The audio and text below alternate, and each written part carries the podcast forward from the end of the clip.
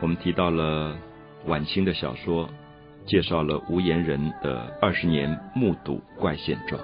大家一定要有一个感觉，目睹是什么意思？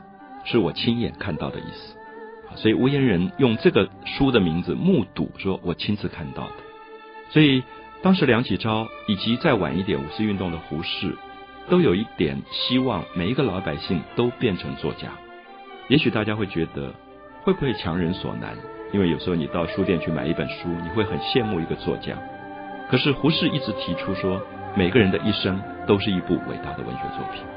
所以这个时候我们会看到，晚清的小说其实开始于目睹，就是我亲自经验的东西，我亲自看到的东西，其实都是文学。所以我也很希望今天谈到晚清的小说，让所有的听众朋友感觉到，如果你愿意拿起笔来，把你看到的事情。你觉得心里面痛心的事情，你心里面觉得感动的事情写下来，其实它都是文学。我觉得文学最重要的并不是文笔，而是那个事件本身会打动你。也许你在新竹的街上看到了一个小小的事件，也许是一个车祸的现场，而你在车祸现场里面听到人怎么吵架，这些语言记录下来，或者听到另外一个车祸现场人怎么反省说啊对不起，我做错了，我撞到了你。它是两个不同的车祸现场。可这样的东西记录下来，就可能是一个极短篇。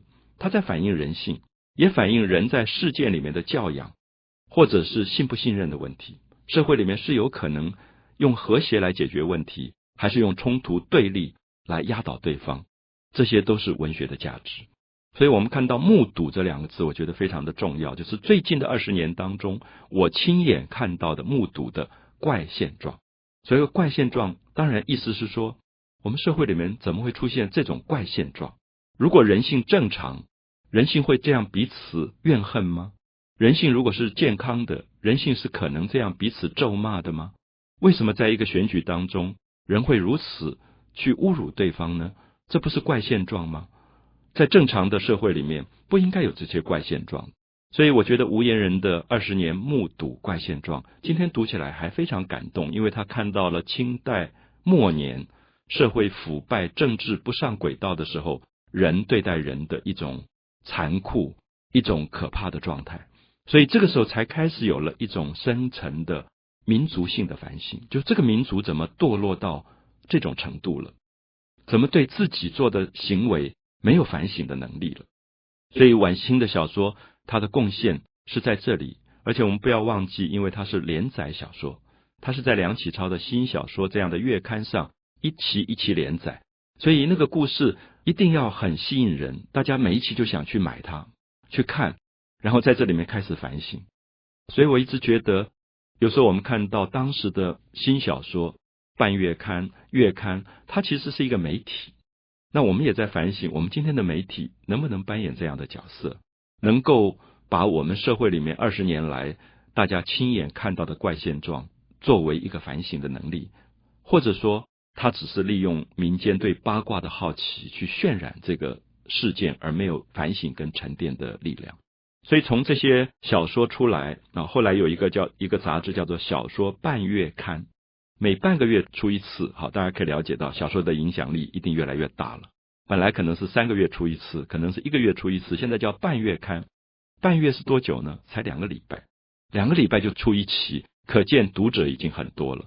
而且还加上什么呢？叫做绣像，就是加上插图，所以表示说它的影响力可能已经影响到一般民众，因为一般民众对文字的阅读能力比较弱，对图像的接受能力比较强，所以它叫做小说半月刊。可是加上绣像，绣像小说半月刊。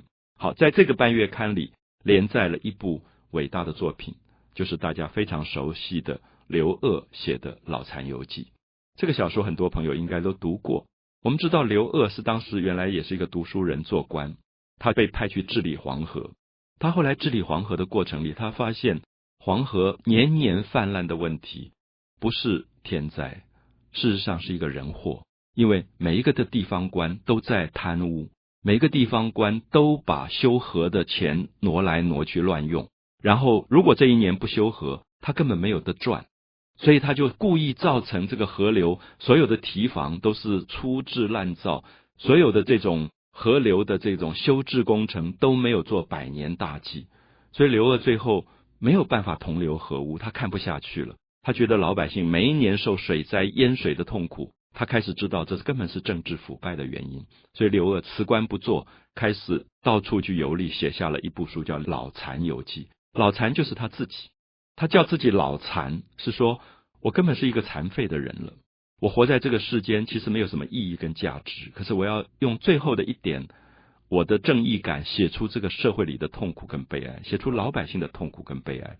所以《老残游记》，大家记得一开始就在讲治理黄河，讲在那个治理千疮百孔。老残特别形容说，这条河流已经千疮百孔，治理不好。最后有一个西洋的船来了，然后有人拿了一个罗盘奉献给他。其实他指的是说，中国如果在不经由西方的科学的改进的话，中国绝对没有希望。他觉得中国已经是一个老大不堪的一个堕落的民族。他必须要接受西方的新的知识，所以《老残游记》如果大家读下去，可以看到清代晚年最优秀的知识分子都在渴望革命。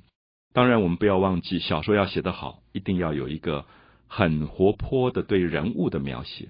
大家记不记得《老残游记》写的最好的是他到了山东济南大明湖听书，出来了黑妞白妞这两个女孩子，完全像写今天的卡拉 OK 的感觉。然后那个女孩子可以把一个书说到那么好听，去形容她的声音多漂亮。这个就是感觉到老残亲近到民间，发现，在这么政治腐败的时刻，民间充满活力，民间是真正让他觉得有希望的地方。所以这是晚清小说一步一步走向他改革社会的一个重要的契机。他开始描写这些微不足道的人，黑妞白妞不过是民间。靠着说书来养活自己的这种最底层的人，就是人家在茶楼买杯茶，然后老板就分一点钱给这个黑妞白妞，顶多大家觉得你唱得好，给一点赏钱。那这些人都是社会最底层的，可是他可以花很大的功夫去写黑妞白妞。那这种人就是我刚刚提到，我觉得我们应该注意，我们身边有非常多可爱的人，他们背负着沉重的。家庭负担，他们背负着房子的贷款，可是他们认真的活着，他们努力的活着，他们可能被一些社会的上层骗了一次又一次，可是他们永远在他们的生活里保有他们自己的朴素，他们的厚道，对人的温和。我觉得这些东西是应该被文学书写出来的。而在晚清小说里面，你最后感动的人也都不是上层阶级，你开始看到社会的贪官污吏。败坏整个的社会，可是老百姓彼此之间互相帮助，真正把社会的基础稳定住，而且慢慢的去期待一个比较好的改革的出现。